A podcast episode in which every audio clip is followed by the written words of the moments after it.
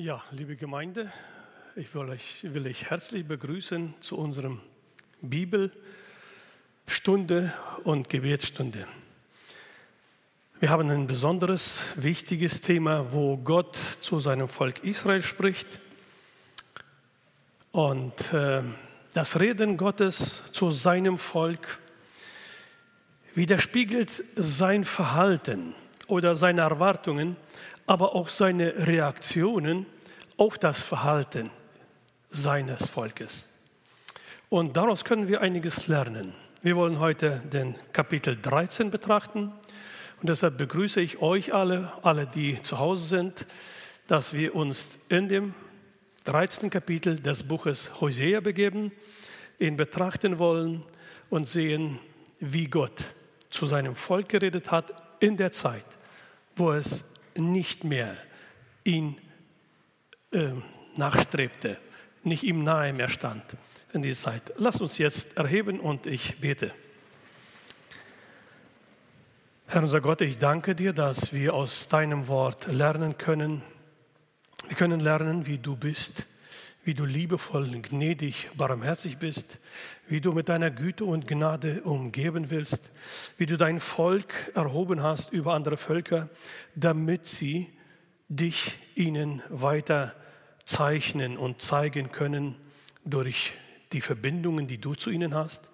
Aber Herr, du hast uns auch gezeigt, wie traurig, auch wie zornig du sein kannst, wenn dein Volk Irrwege geht. Herr, hilf uns aus all diesem zu lernen, dass wir deine Güte und Gnade in unseren Herzen aufnehmen können, wollen und bereit sind, dir nachzufolgen. Segne heute diesen äh, Gottesdienst, in dem wir dein Wort betrachten.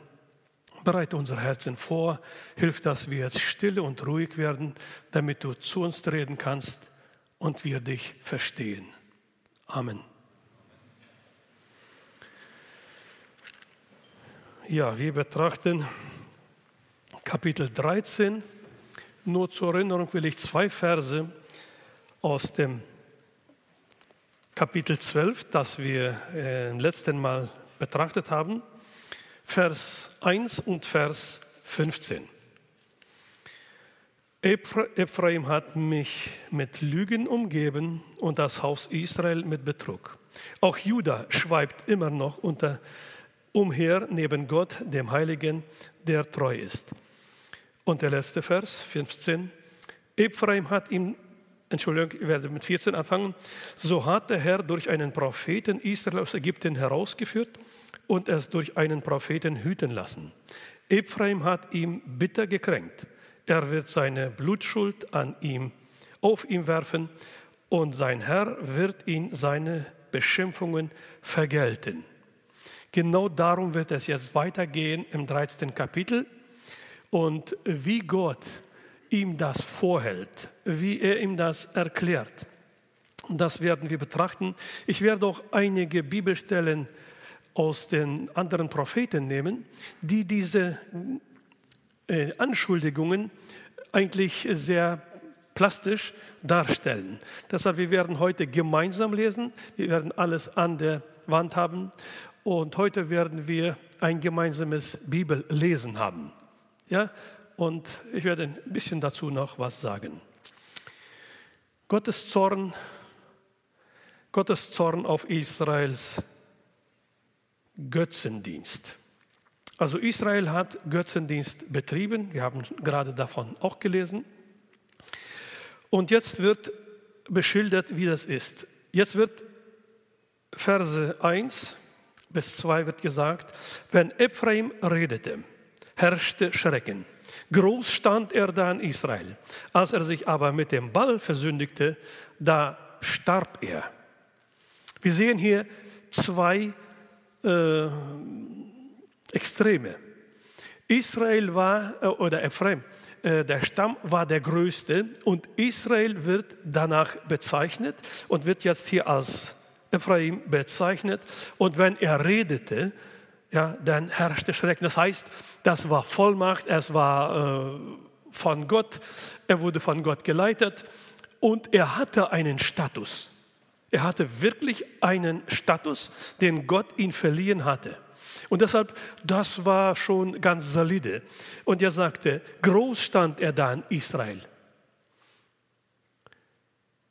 Als er sich aber mit dem Ball versündigte, dann starb er. Wir könnten sagen, hier wird angekündigt, wie von ganz oben bis nach ganz unten ein Stamm, danach wird äh, eigentlich nach diesem auch äh, das ganze Volk bezeichnet, das Nordreich Israel, die zehn Stämme. Vers 2. Und nun fahren sie fort zu sündigen und gießen sich Bildnis, Bildnisse aus ihrem Silber, Götzenbilder nach ihren Erfindung, allesamt ein Menschenwerk von Künstlern, von ihnen sagen sie. Erstmal betrachten wir. Sie fahren fort, auch weiter zu sündigen. Und worin? Weiter, das ist eine Beschreibung, wie sie, womit sie sündigen. Sie gießen sich Bildnisse aus ihrem Silber. Also das Kostbare, was sie haben, das wird in Götzenbilder. Wir werden sehen, wofür die auch gegossen werden. Nach ihrer Erfindung. Also ihre Fantasie äh, blüht, aber sie haben auch etwas mitgenommen, ja, was sie schon gesehen haben in Ägypten. Und das wird dann auch sein. Und dann beschreibt er das. Alles samt ein Machwerk von Künstlern. Also sie haben sich nicht auf Gott, auf Gottes Bild oder etwas gestützt, sondern das ist eine freie äh, Erfindung, eine Fantasie. Wir haben ja heute manchmal Kunstwerke, ja, äh, wenn da keine Unterschrift ist, weiß kein Mensch, was das ist. Ja, diese freie Kunst freischaffende Kunst. Und so ungefähr haben sie auch was gemacht. Das hatte schon eine Form und sie haben es angebetet. Und was sagen sie von ihnen?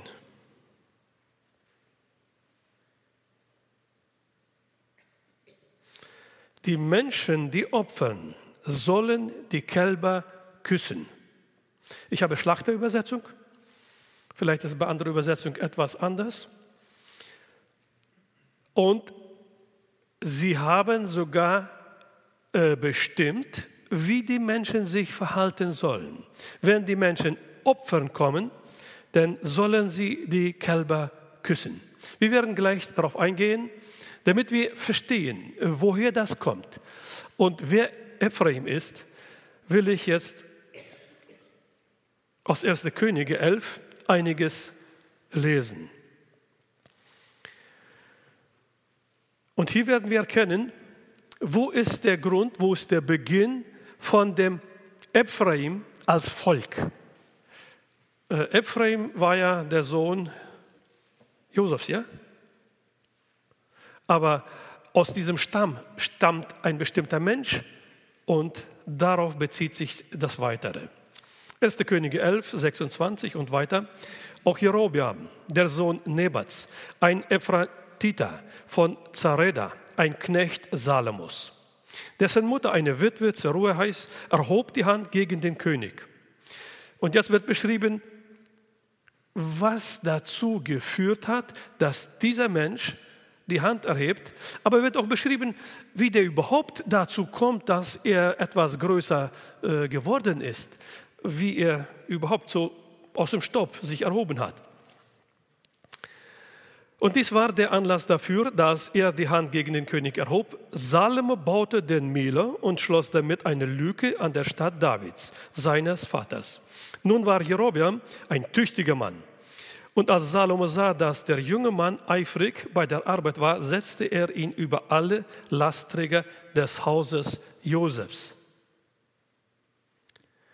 Es geschah aber zu jener Zeit, als Jerobeam aus dem Jerusalem wegging, da fand ihn der Prophet Achia von Sila auf dem Weg. Er hatte, eine neu, er hatte ein neues Obergewand an und sie waren beide allein auf dem Feld. Und Achia nahm das neue Obergewand, das er anhatte, und zerriss es in zwölf Stücke und er sprach zu Jerobeam. Nimm dir zehn Stücke, denn so spricht der Herr, der Gott Israels. Siehe, Ich will dir das Königreich der Hand Salomos entreißen und dir die zehn Stämme geben. Und aus diesem Beschreibung erkennen wir, woher beginnt das Ganze? Wo beginnt das, äh, sagen wir, der Ephraim, diese zehn Stämme, wie das alles ist? Und hier sagt dieser hm, Prophet, Achia, sagt, dass er Salomo das Königtum aus der Hand reißen wird. Ja? Ich will König aus der Hand Salomos entreißen. Und ich will dir und will dir die zehn Stämme geben. Also das scheint hier so, Gott hat beschlossen, Salomo zu bestrafen. Er wird das zwar nicht zur Lebzeit Davids machen, das sagt er dann auch, aber Salomo, warum wurde Salomo so bestraft? Es war doch der weiseste Mann. Äh, er hat Israel zur Blütezeit gebracht, äh, wirtschaftlich gesehen. Sein Beginn war wunderbar, aber als er älter wurde und er hatte ja viele Frauen und er hat diesen ausländischen Frauen sozusagen zur Liebe Tempel gebaut, die haben da angebetet, er auch und somit hat er sich von seinem Gott, der ihn hochgestellt hat, abgewandt.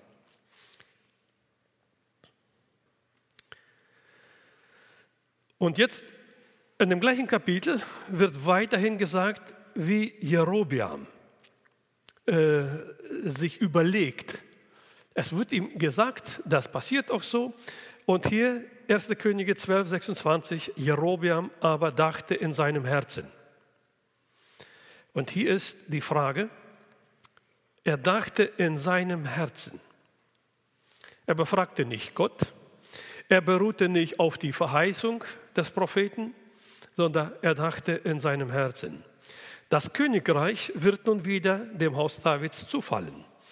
Denn dieses Volk, wenn dieses Volk hinaufziehen wird, um im Haus des Herrn in Jerusalem Opfer darzubringen, so wird sich das Herz dieser, dieses Volkes wieder zu ihrem Herrn wenden, zu Rehabiam, dem König von Juda.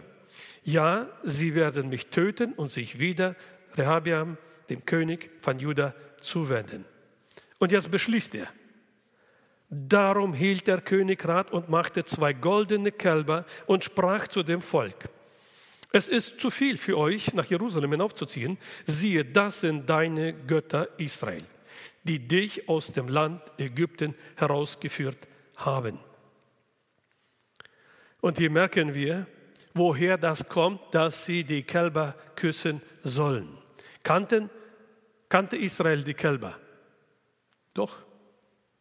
In dem eigentlich in dem größten Moment für Israel, als Mose auf den Berg geht, von Gott die Tafeln des Gesetzes bekommt, die für Israel die Richtlinie fürs Leben, fürs Verständnis, fürs Anbeten sein sollten, für das Miteinander. In diesem Moment bauen die unten sich diese, ein Götzenbild, ein goldenes Kalb. Als Mose runterkommt und fragt, Aaron, dann sagt er, naja, das ist so entstanden. Aber beschrieben wird, dass er das eigenhändig äh, angefertigt hatte.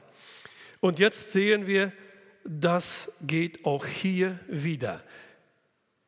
Der Jerobeam baut auch diese Kälber mit einem Vorwand, der angeblich, naja, sehr berechnet ist. Er sagt, wenn die da nach Jerusalem gehen, in den Tempel und da, ich sage mal, eine Botschaft hören, aus dem Gesetz gelesen wird und so weiter, dann könnten sich ja die wieder zu Juda zurückfinden, damit sie verbunden sind, nicht getrennt sind vom Tempel. Und aus diesem Grund sagt er, ja, das ist für euch zu schwer. Das ist für euch zu weit, dahin zu gehen. Wir bauen hier was. Das wäre ja noch alles vielleicht ja, mit der Logik zu verstehen. Aber wenn er dann sagt, siehe, das sind deine Götter, Israel, dann verstehen wir, hier hat er eigentlich alles verlassen, was er als ein Israelit, ein Auserwählter, um ein König zu sein, hat er alle Grundlage verlassen. Wisst ihr, ich dachte, wo ich das gelesen habe, Salomo und Jerobeam, irgendwo eine Ähnlichkeit. Beide tüchtige Männer, alle intellektuell auf einem hohen Niveau, weil von ihm wird auch geschrieben, er war tüchtig, Salomo hat das gemerkt, hat ihm über vieles gestellt. Kann das sein, dass Gott mehr nach Treuen sucht als nach Tüchtigen?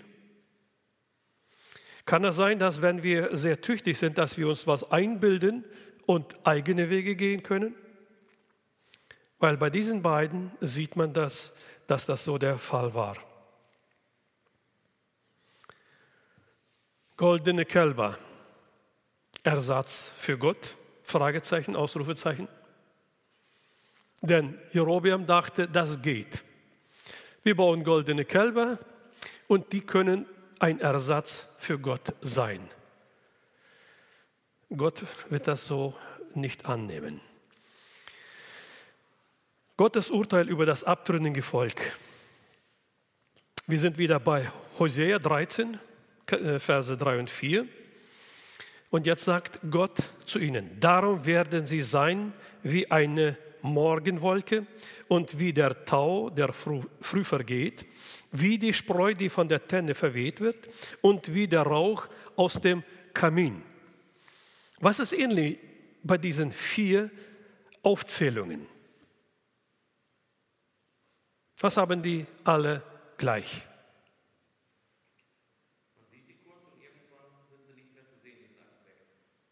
Die sind so, sind da, sind weg, kannst nicht mehr finden, greifen. Und er sagt so, die Morgenwolke, ja, die ist da, die kommt nicht wieder. Die Sonne kommt, aber diese Morgenwolke, pff, die macht nicht ihre Kreise, die kommt nicht wieder. Der Tau früh am Morgen, der vergeht. Wenn morgen wieder Tau ist, dann ist das schon ein anderer. Dieser ist nicht mehr da. Die Spreu, die verweht, die kann keiner mehr einsammeln. Und der Rauch aus dem Kamin. Wer will den wiederfinden? Und er sagt, so wird Israel sein. So wird es mit diesem Volk sein, wie das. Und dann spricht Gott von sich. Ich aber bin der Herr, dein Gott. Und er sagt, ihr, die ihr euch auf sowas eingelassen habt, ihr sollt wissen, ich bin der Herr, dein Gott. Ich denke, diese Betonungen müssen wir äh, separat beides betonen.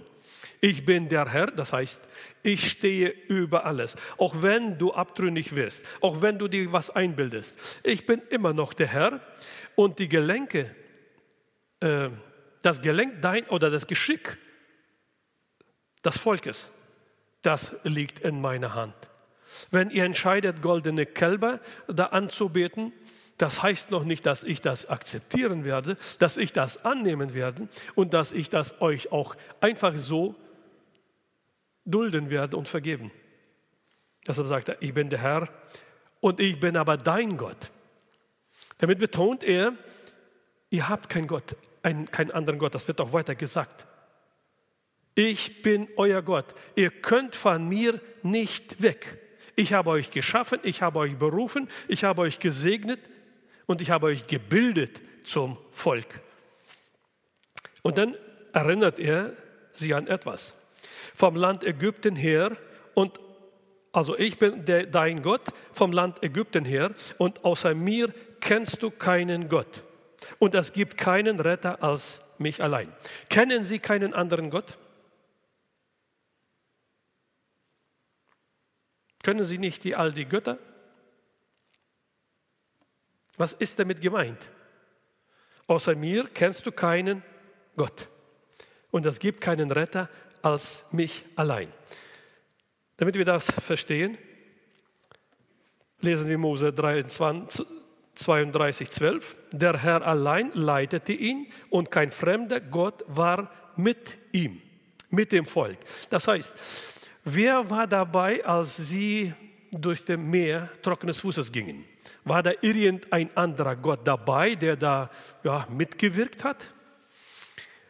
Als das Heer Ägyptens sie einholen wollte und sie vor Schrecken sahen, so, wir sind zwar auf dem anderen Ufer trocken rübergekommen, aber die Ägypter, die stärkste Macht jener Zeit, die Weltmacht, so, der Flut sind wir entronnen, aber jetzt? Und war denn ein Gott dabei, der sie retten konnte? Außer diesen Herrn, Gott Israels? Der ließ die Wasser schließen und die Ägypter hat nie mehr einer gesehen. Und das will er ihnen sagen, aus Ägypten gerade habt ihr das erlebt, dass ich der alleinige Gott war, der euch herausgeführt hat, der euch gerettet hat und der euch durchgeführt hat bis am Schluss. Und jetzt erzählt er ihnen, wie er sie geleitet hat, was er mit ihnen gemacht hat. Mose 32, 13 weiter, in dem gleichen Kapitel bleiben wir. Er ließ ihn über die Höhen der Erde fahren. Nun er aß vom Ertrag des, der Felder. Er ließ ihn Honig aus dem Felsen saugen und Öl aus dem harten Gestein, Butter von den Kühen und Milch von den Schafen, samt dem Fett der Lämmer und so weiter. Und jetzt kommt das Resultat. Das alles gab Gott. Und was tat Israel im Gegenzug? Da wurde Jeschurun, das ist das gleiche gemeint, Israel, fett und schlug aus. Und dann ist die Sprache Gottes, du bist fett, dick und feist geworden. Und er verwarf den Gott, der ihn geschaffen hat. Und er verachtete den Fels seines Heils. Was war der Grund dafür? Gott hat sie gesegnet, Gott hat sie mit allem umgeben, sie haben alles gehabt, Sie wurden dick, fett und frech, könnte man sagen. Und sie vergaßen ihren Gott. Er sagt, sie schlugen aus. Wer mit Pferde zu tun gehabt hat, der weiß, wenn ein Pferd ausschlägt, naja, da kommt was. Und äh, er sagt, sie schlugen aus. Sie verachteten den Fels ihres Heils. Der Fels ist wo Bestand ist. Diesen Fels, den wollten sie nicht mehr haben. Sie haben sich was anderes gesucht. Und jetzt kommen wir zurück zu Hosea, die Verse 5 und 6. Das waren ja immer aus dem Alten Testament Einblendungen. Ich habe mich deiner angenommen in der Wüste, im dürren Land. Als sie aber Weide fanden, wurden sie satt. Und als sie satt wurden, erhob sich ihr Herz. Darum vergaßen sie mich. Hier ist die Bestätigung nochmal. Das, gerade das, was ich gelesen habe aus Mose 32. Er sagt, ich habe mich deiner angenommen in der Wüste, im dürren Land. Aber sie haben ihm verachtet vergessen, sich abgewandt und den Götzen zugewandt.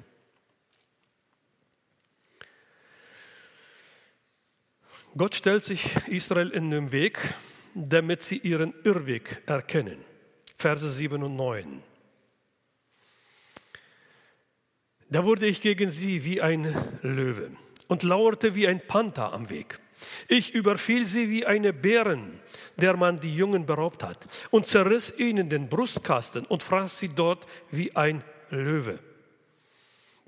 Die wilde Tiere zerreißen, zerrissen sie. Die wilde Tiere zerrissen sie. Das ist dein Verderben, Israel, dass du gegen mich, deine Hilfe, bist. Er stellt ihnen, sagt, ich habe mich in den Weg gestellt. Ich habe mich wie ein Löwe, wie ein Panther, wie eine Bären. Und wisst ihr, wenn ein Muttertier von dieser Art äh, der Jungen beraubt werden, dann ist besser, man äh, verschwindet, auf welchem Weg auch immer. Und er sagt, ich habe mich sogar so euch in den Weg gestellt. Ihr habt es immer nicht kopiert. Ihr habt es immer noch nicht eingesehen, seid immer nicht zurückgekehrt zu ihrem Gott, der die äh, Hilfe ist. Das ist dein Verderben, Israel. Was denn? Gott hat sie schon auf harte, normale Sprache, Propheten und so weiter, die haben sie nicht gehört, die haben sie getötet und so weiter. Und jetzt sagte ich habe mich schon auf diese Art und Weise in den Weg gestellt. Aber du hast auch da nicht reagiert. Jeremia sagt, Jetzt haben wir das gleiche Bild bei Jeremia nochmal. Darum schlägt sie der Löwe aus dem Wald, überfällt sie der Steppenwolf, der Leopard lauert vor ihren Städten, so dass jeder, der sie verlässt, zerrissen wird. Denn ihre Übertretungen sind zahlreich und groß sind ihre Abweichungen. Warum sollte ich dir vergeben? Deine Kinder haben mich verlassen und bei, deinen, bei denen geschworen, die keine Götter sind. Und nachdem ich sie gesättigt habe, brachten sie die Ehe, brachen sie die Ehe und drängten sich scharenweise ins Hurenhaus. Gott braucht hier Bilder und sagt, ich habe sie gesättigt. Sie vergessen, von wem sie die Speise bekommen und sie scharenweise drängen sie sich in ein Hurenhaus. Es kommt noch schlimmer. Wie brünstige Hengste schweifen sie umher. Jeder wird nach der Ehefrau seines Nächsten. Also Gott gebraucht hier ganz harte Bilder, die eigentlich einen jeden erschrecken und wecken sollten. Und dann sagt er, sollte ich dies nicht heimsuchen, spricht der Herr, und sollte sich meine Seele an einem solchen Volk nicht rächen? Er stellt Frage, sollte ich, oder wir können es anders sagen, habe ich noch eine andere Möglichkeit, als dieses Volk noch härter zu bestrafen? Warum straft Gott?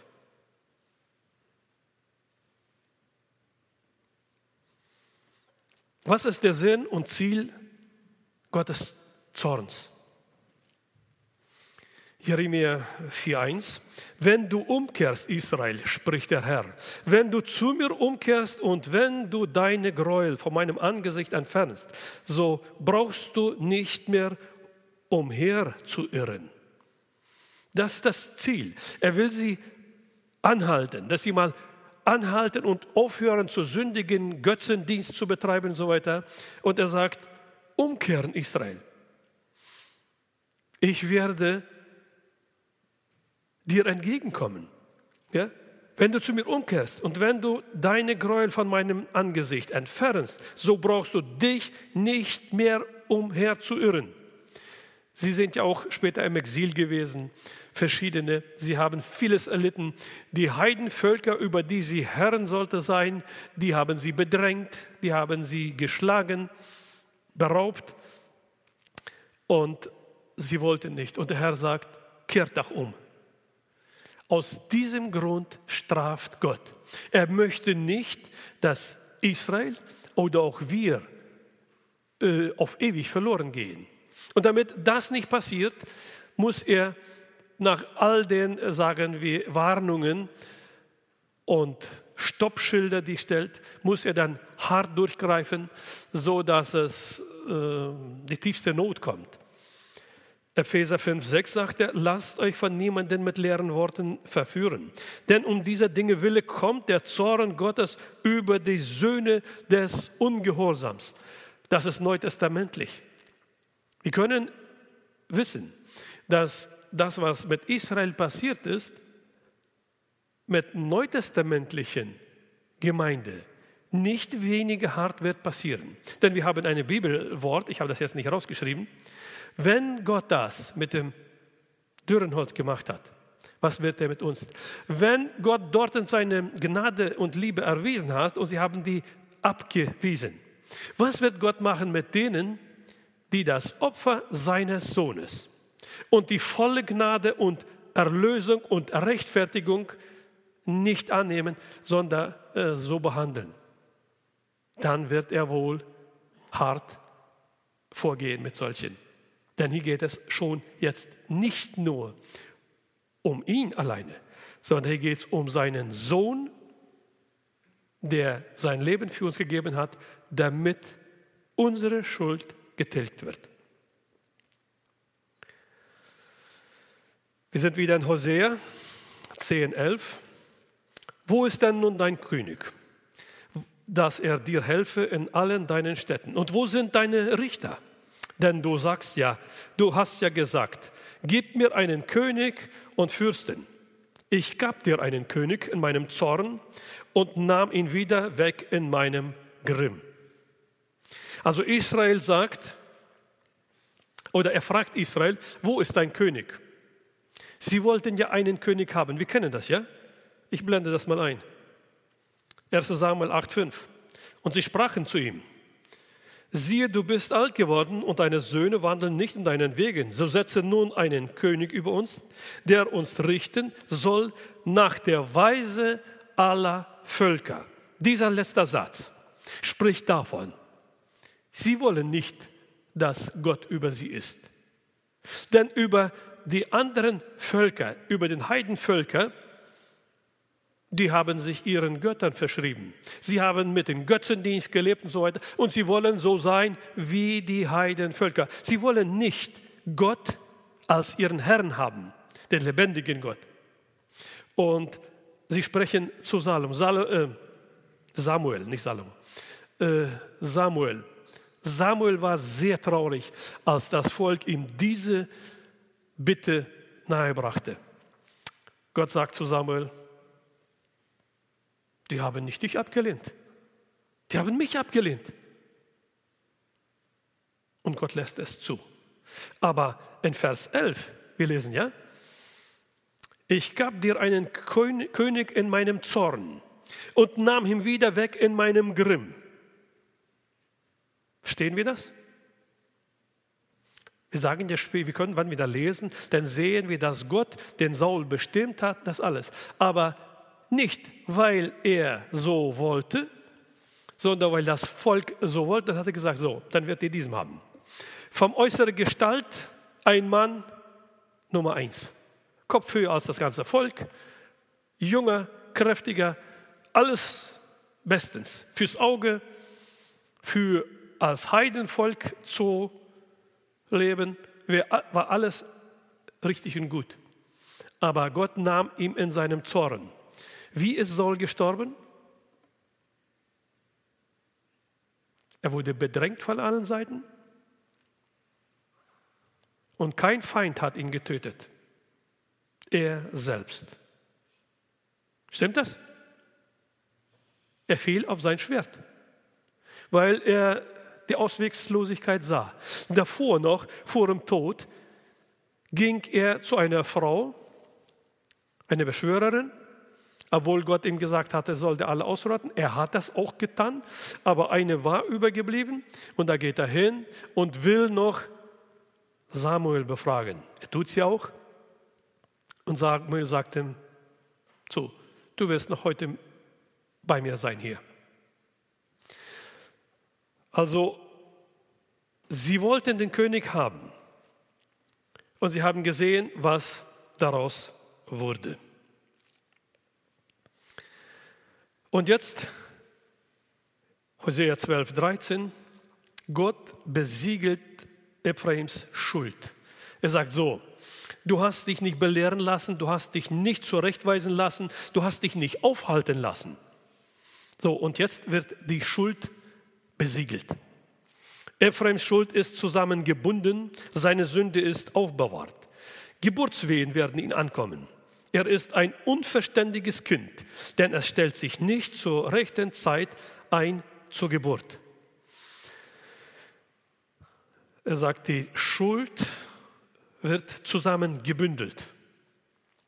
Ja, das ist, liegt nicht da eine Schuld und da, dass man meint, na ja, da eine Kleinigkeit, da eine Kleinigkeit. Nein, Gott sammelt das alles zusammen, bündelt das, sagt er, schau mal, so ein Sack sagen wir mal, ja. So, dass ihr seht, dass Israel es sieht, deine Schulden sind Berge schon. Die sind zusammengebunden, die sind sichtbar und sie werden aufbewahrt. Du wirst sie nicht vertuschen jetzt können. Also so tun, als wäre nichts gewesen. Das wird nicht gehen. Und dann sagt er, und wenn du dich verändern wirst wollen. Denn kommt jetzt, Geburtswehen werden ihn ankommen. Er ist ein unverständiges Kind, das sich stell, das, denn er stellt sich nicht zum rechten Zeit ein zur Geburt. Er sagt, wenn ein Kind geboren muss werden, wenn die Zeit da ist und er soll ein Kind geboren werden und dann nimmt es eine Lage ein, dass die Geburt auch normal verlaufen kann. Und er sagt, dieses Kind, bei dir wird das so sein, das wird quer liegen. Die Geburt wird nicht passieren können. Wir würden sagen, oh, kein Problem, wir machen Kaiserschnitt, ja? Ja, das sind wir heute. Äh, bei Gott wird es den Kaiserschnitt nicht geben. Und er sagt, so bist du. Auch das wird nicht passieren. Und jetzt haben wir einen interessanten Vers, Vers 14. Erst oben steht Schlachter und unten andere Übersetzung. Das ist so wie das letzte Mal bei Gerd, als er sagte, äh, welche Übersetzung nehmen wir jetzt, so genau diesmal. Schlachter sagt, ich will sie erlösen aus der Gewalt des Totenreichs. Vom Tod will ich sie loskaufen. Tod, wo ist dein Verderben? Totenreich, wo ist dein Sieg? Doch der Trost ist vor meinen Augen verborgen. Irgendwie passte mir das gleich nicht im Gesamtkontext. Äh, wenn wir Neues Leben, Elberfelber 2006. Die frühere hat das auch nicht so, aber die neue hat ganz gleich haben die es beide übersetzt, sind auch noch andere. Sollte ich sie aus der Gewalt des Totenreichs befreien, sollte ich sie vor dem Tod retten, Tod, wo ist der Sieg? Tod, wie ist, wo ist dein Stachel? Ich habe kein Mitleid. Er sagt, ihr wolltet nicht und ihr wollt immer noch nicht. Jetzt habe ich kein Mitleid. Warum sollte ich euch erlösen? Warum sollte ich euch befreien? Ihr wollt ja nicht. Wisst ihr, bei Gott ist so, alles, was wir tun und wofür wir uns entscheiden, dürfen wir das machen? Haben wir diese Wahl, diese Freiheit der Wahl, sich zu entscheiden, Gutes zu tun oder nicht? Im Garten Eden waren Eva und Adam frei zu wählen, ob sie von der Frucht essen oder nicht. Ist das bis heute so? Wenn das nicht so wäre, stellen wir uns mal vor, wir hätten keine Wahl, Entscheidungen zu treffen. Könnte uns dann überhaupt eine Schuld treffen? Geht doch gar nicht. Wenn ich nicht Entscheidungen treffen kann, kann mir auch keine Schuld treffen. Dann ist alles irgendwie passiert das und so weiter. Aber Gott hat uns nach seinem Ebenbilde geschaffen und wir haben diese Freiheit, uns zu entscheiden. Wollen wir Gott gehorsam sein? Wollen wir Gott lieben? Wollen wir von Gott gesegnet werden oder nicht? Und wir können es ablehnen. Israel hat genau das gemacht. Es hat abgelehnt. Und aus diesem Grund sagt er, sollte ich sie aus der Gewalt des Totenreichs befreien? Sollte ich sie vor dem Tod retten? Ich habe kein Mitleid, weil sie das gar nicht suchen. Aber ich habe ja gelesen davor, wenn wir Gott suchen, dann sagt er, dann brauchst du nicht mehr umirren, dann werde ich dich annehmen und ich werde dich segnen. Das ist die Botschaft heute.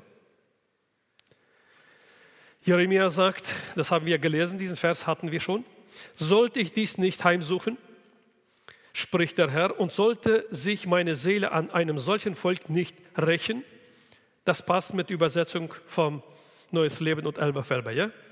Das ist der gleiche Stil, Gedankenstil, Wortstil. Und das passt auch dann im Gesamtkontext unseres Kapitels. Wir haben noch zwei Verse. Denn wenn er auch fruchtbar ist unter den Brüdern, so wird doch ein Ostwind kommen, ein Wind des Herrn, von der Wüste herauf, so dass sein Brunnen vertrocknet und sein Quell versiegt. Wir haben in der letzten Bibelstunde über den Wind einiges gehört, ja? Bruder Gerd hat uns da klar erklärt über den Westwind oder Ostwind, Entschuldigung. So. Und er sagt, es wird, auch wenn du jetzt fruchtbar bist, der Name Ephraim, was bedeutet er? Ich glaube, es wurde gesagt. Fruchtbar. Ephraim, fruchtbar. So, er ist der Fruchtbare. So, und er sagt, und wenn er auch fruchtbar ist unter den Brüdern, so wird doch ein Ostwind kommen, ein Wind des Herrn von der Wüste rauf, so dass sein Brunnen vertrocknet und sein Quell versiegelt. Er wird, er ist groß geschrieben, der Herr, wird den Schatz aller kostbaren Geräte berauben. Das wird Gott dann machen. Er sagt ja so, passt dieser Vers äh, zu dem 14. Also das kann ja ich nicht machen. Okay. Da, wo er sagt, sollte ich sie retten. Und jetzt 15. Das passt doch vom Gedankengang zusammen, damit wir das äh, verfolgen können. Wir haben noch aus dem nächsten Kapitel Vers 1. In vielen Bibeln ist es der Vers Nummer 16. In einigen unseren Deutschen ist das dann der Kapitel 14, Vers 1. Und hier steht so geschrieben, Samaria äh, muss es büßen, denn es hat sich gegen seinen Gott empört, durch Schwert sollen sie fallen, ihre Kinder sollen zerschmettert und ihre Schwangeren aufgeschlitzt werden. Wer ist Samaria? Das ist Judah. Der Teil, das sind äh, Ephraim sind die zehn äh, Stämme, das sind diese zwei Stämme, die Jerusalem sozusagen als ihre Wohnstätte auch hatten, eingeschlossen. So, auch über sie kommt ein Urteil Gottes. Samaria muss es büßen, denn er hat sich gegen seinen Gott empört durch Schwert sollen sie fallen, ihre Kinder sollen zerschmettert werden und ihre Schwangen aufgeschlitzt werden. Also das hört sich äh, sehr hart an, ja? Haben wir in der Bibel irgendwo eine Stelle, die sagt, ob dies eingetreten ist? Schauen wir uns das an. 2. Könige 15, 16. Damals schlug Menachem die Stadt Tipsach und alle, die darin waren, und ihr Gebiet von Tirsa an, weil sie ihm nicht einlassen wollten. Darum schlug er sie und ließ alle ihre Schwangeren aufschlitzen. Das hat stattgefunden in der Geschichte. Gott hat gesagt, weil ihr Götzendienst betreibt, wäre ich euch das Liebste, das Nächste, das Empfindlichste, da werde ich antasten damit ihr aufwacht, damit ihr aufhört, Götzen nachzulaufen. So hart muss Gott sprechen. Das ist, äh, wenn man das liest, äh, ja, das kann man sich nicht vorstellen. Und wir können es kaum glauben, dass unser Gott, den wir ja auch oft als liebenden Gott, was er auch hundertprozentig ist, dass er so eine Urteile über sein ungehorsames Volk sprechen kann. Das ist nicht begreiflich.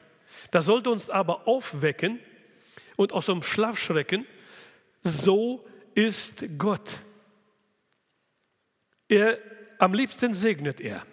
Am liebsten möchte er uns beschenken von allem, das uns gut geht. Denn die Erde hat er geschaffen. Ich lese mal gleich, wofür der Mensch war. Der Ursprungsplan Gottes, wie war der? 1. Mose 1, 28.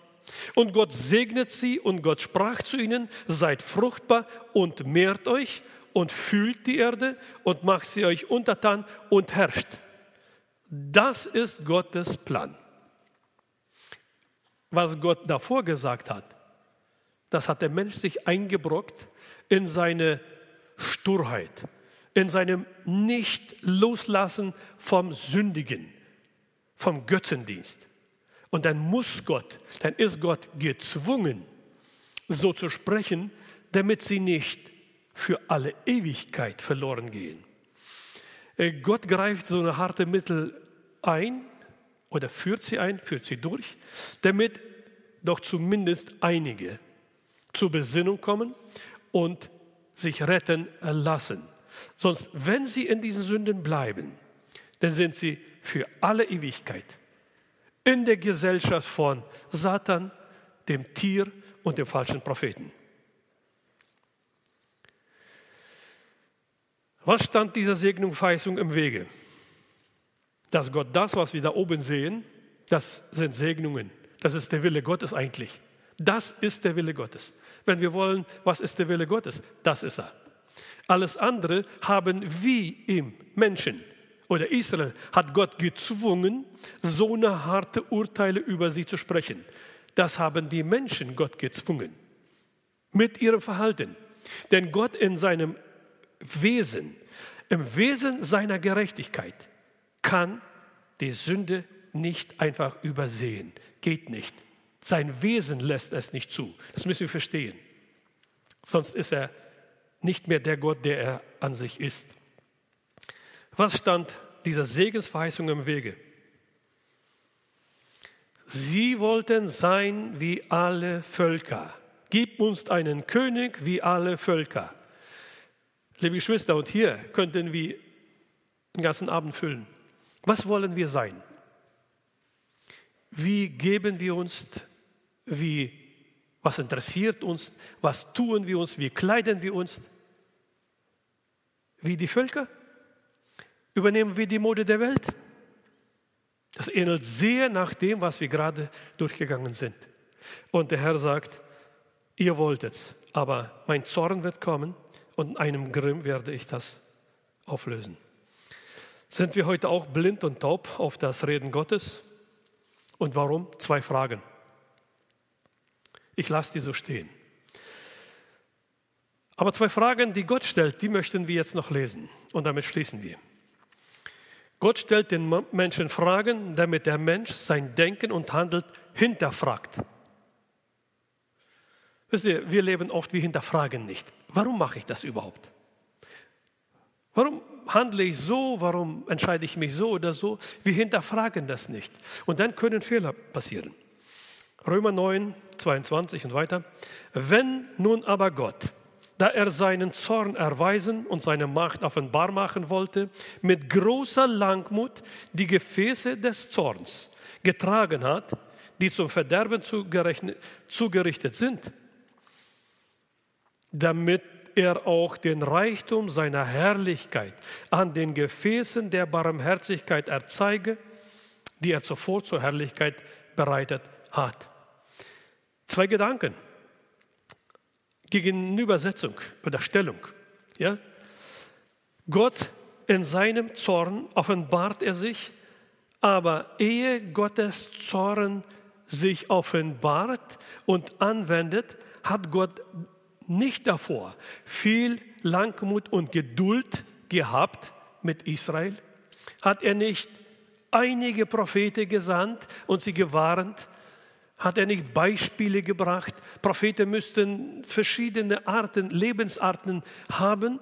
Ja, wir haben ja am Anfang in diesem Buch gesehen, er musste eine Hure heiraten, ein Bild, damit sie zur Erkenntnis kommen. Vieles mussten. Und die Propheten mussten leiden damit das Volk ein Bild vor Augen hat und erkennt, so sind wir. Das ist doch schrecklich. Und so hat Gott das. Aber er will dem Reichtum seiner Herrlichkeit an den Gefäßen der Barmherzigkeit erzeigen, die er zuvor zur Herrlichkeit bereitet hat. Gott stellt Menschen Fragen. Das nächste. Auch aus Römer 2, 4. Oder verachtest du den Reichtum seiner Güte, Geduld und Langmut und erkennst nicht, dass dich Gottes Güte zur Buße leitet. Wisst ihr, wir sind ja manchmal so mit dem Gedanken, zu Buße leiten uns unsere Sünden. Ja? Schaut mal, was hier steht. Das ist nicht falsch. Ja, wenn man Sünde erkennt, ist auch der Weg zur Buße. Ist richtig. Aber hier sagt er, der Reichtum seiner Güte, Geduld, Langmut, so, verachtest du die? Erkennst du nicht, dass dich Gottes Güte zur Buße führt? Und das, was wir den ganzen Kapitel haben, das ist Gottes Güte. Die Strafen Gottes sind Gottes Güte. Das weiß ich nicht. Wer ist auf meiner Seite? Stehe ich hier alleine oder denken wir auch so? Alle Strafen, die Gott an seinem Volk vollzogen hat, sind mit einem Ziel, das Volk zur Umkehr zu zwingen. Zu zwingen. Gerufen hat er davor. Und hier ist das Zwingen. Schlimmer geht's nicht. Er sagt, ich werde eure Schwangeren aufschlitzen und so weiter, damit ihr nicht in das ewige Verderben prallt. Das ist die Absicht Gottes. Ich lese es nochmal. Oder verachtest du den Reichtum seiner Güte, Geduld und Langmut und erkennst nicht, dass dich Gottes Güte zur Buße leitet. Lasst uns wollen das mitnehmen, diese Fragen. Es ist ein sehr schweres Thema, aber ich denke mal, ein gesundes Thema zum Nachdenken. Denn wir haben, wir haben eine Zeit der Verführung. Und wir können so reingezogen sein, dass wir nicht mal merken, wie wir schon mittendrin stehen. Wir müssen uns besinnen, nachdenken, prüfen. Lasst uns die Frage stellen, die Gott uns stellt, damit wir auf ihn hören und erkennen und nicht mitgerissen werden. Vielleicht auch manchmal unbewusst. Amen.